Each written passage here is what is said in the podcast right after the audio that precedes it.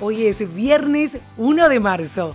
Hay mucha información para compartir contigo. Esto es El Franco Informador, tu mejor opción para estar al día con las noticias, de manera fresca, ágil y divertida, en menos de 10 minutos y sobre la marcha. Soy Soledad Franco. Allá vamos. En el caso FIFA Gate, la Sala Penal de la Corte Suprema de Justicia del Paraguay resolvió rechazar la recusación formulada por el abogado Ricardo Preda, defensor legal de Nicolás Leos, en contra de tres magistrados. De esta manera se le confirma a los ministros de la máxima instancia judicial que deben analizar si corresponde o no la extradición del expresidente de la Conmebol, Nicolás Leos, quien es requerido por la justicia de los Estados Unidos. El jefe del Parlamento venezolano, Juan Guaidó, reconocido como presidente del país por unos 50 gobiernos, entre ellos el brasileño, fue recibido este jueves por el mandatario Jair Bolsonaro en el Palacio de Planalto, sede del Ejecutivo. Bolsonaro afirmó que su gobierno no cederá en la búsqueda de lo que los venezolanos desean, democracia y libertad. Aunque el propio Guaidó dijo que piensa volver a su país esta misma semana, la Asamblea Nacional lo autorizó a estar fuera de Venezuela por un lapso mayor de cinco días. Hoy viernes, el presidente de Paraguay, Mario Abdo Benítez, lo espera en el Palacio de López y será recibido con todos los honores inherentes a un jefe de Estado. Luego ofrecerán una conferencia de prensa. Pyongyang dice que Kim Jong-un hizo propuestas realistas a Donald Trump y niega que pidiera la retirada total de sanciones el ministro de Exteriores de Corea del Norte resaltó que Pyongyang formuló propuestas muy realistas durante la cumbre entre el presidente de Estados Unidos, Donald Trump, y el líder norcoreano Kim Jong-un, antes de agregar que la misma se saldó sin acuerdo por las excesivas demandas de Washington. En este sentido, manifestó que si Washington retirara parcialmente las sanciones a Corea del Norte, esta podría desmantelar de forma permanente toda la producción de material nuclear, incluido el plutonio y el uranio, bajo supervisión del país norteamericano. Así que no hubo acuerdo ni firmas. El gobierno de Estados Unidos anunció una recompensa de un millón de dólares a quien ofrezca información que posibilite la detención de Hamza Bin Laden, uno de los hijos del difunto líder de Al Qaeda, Osama Bin Laden. Esto lo anunció el secretario adjunto para Seguridad Diplomática de Estados Unidos, Michael Evanoff, en una rueda de prensa. Atención con esta super alianza. A partir de este año y hasta el próximo 2022, la alianza Renault, Nissan, Mitsubishi lanzará 12 vehículos eléctricos cero emisiones que utilizarán nuevas plataformas y componentes comunes de vehículos eléctricos para múltiples segmentos. Durante este periodo planean lanzar 40 vehículos con diferentes niveles de autonomía hasta llegar a una capacidad total de autonomía. El sarampión retornó a América. Tres turistas franceses abandonaron el aislamiento de siete días en el que se encontraban después de que fueron diagnosticados con sarampión. De ellos, la madre y el hijo de 5 años no estaban vacunados. El Ministerio de Salud de Costa Rica anunció que habían vacunado a más de 100 personas que estuvieron en contacto con la familia desde que volaron procedentes de Francia. El continente americano había sido declarado libre de sarampión en 2016.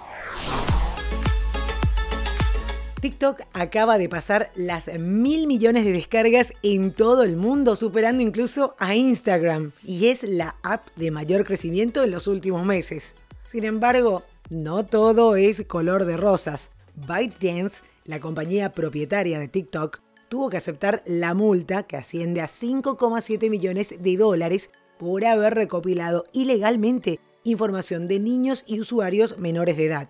Ahora, la ex plataforma Musical.ly, sí, porque fue adquirida por TikTok, pondrá controles más estrictos para menores de 13 años y además deberá bajar todos los videos publicados por este segmento de usuarios. Las autoridades aseguraron que la compañía sabía que muchos de sus usuarios tenían menos de 13 años y deberían haber tomado mayores precauciones.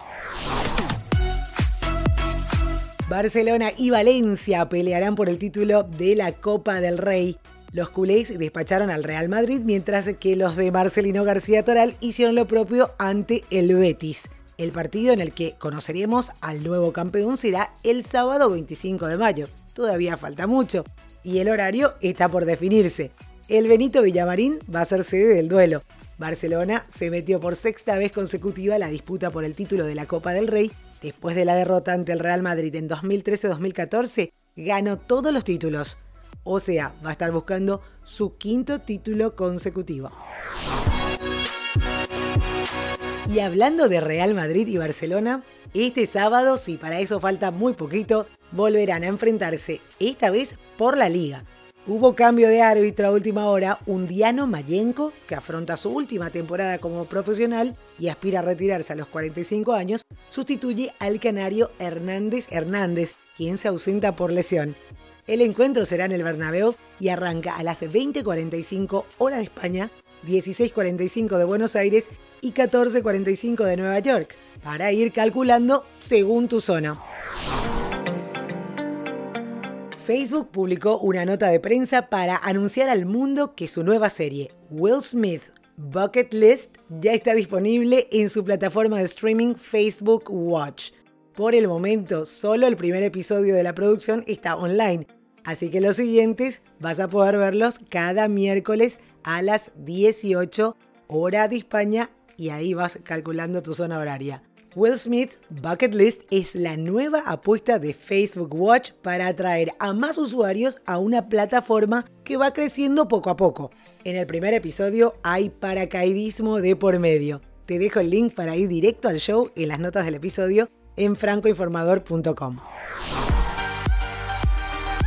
Y hace unos días las redes sociales se incendiaban con los rumores del posible regreso de los Jonas Brothers. Y ya es oficial, seis años después de su separación vuelven a la música y lo van a hacer entrando por la puerta grande. Estuvieron con James Corden en el carpool para The Late Late Show y adelantaron un poquito.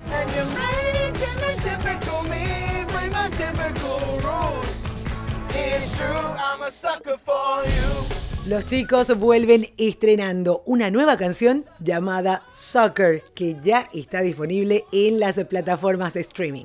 Y esto es todo por hoy. Ya estás al día con la información. También el Franco Informador está disponible en las plataformas de streaming para que puedas escucharlo bien temprano a la mañana y arrancar tu día con toda la información. Seguinos en las redes sociales, arroba francoinforma, en Twitter, Franco Informador, en Facebook, en Instagram, te reitero, la página web francoinformador.com, donde también podés escuchar todos los episodios y leer las notas de cada uno. Y recomendanos, que es la mejor manera de seguir creciendo. Feliz fin de semana.